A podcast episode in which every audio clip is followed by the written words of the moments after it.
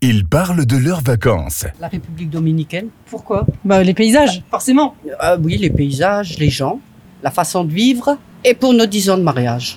Ah bah, ça, c'est une belle occasion. Voilà. Ça, c'est une belle Non, occasion. Non, c'était une belle région. C'est C'est quoi les spécialités là-bas Il n'y a pas vraiment de spécialité. hein. Non, non. Parce que j'étais en Martinique, il y avait beaucoup de poulets boucanés, des choses comme ça. Alors après, je sais pas si. Mm, non, non, non, il n'y avait pas vraiment de spécialité. Bon, moi, ce que j'ai, moi, ce que j'ai adoré, bon, on me disait que c'est- bon, c'est un pays pauvre.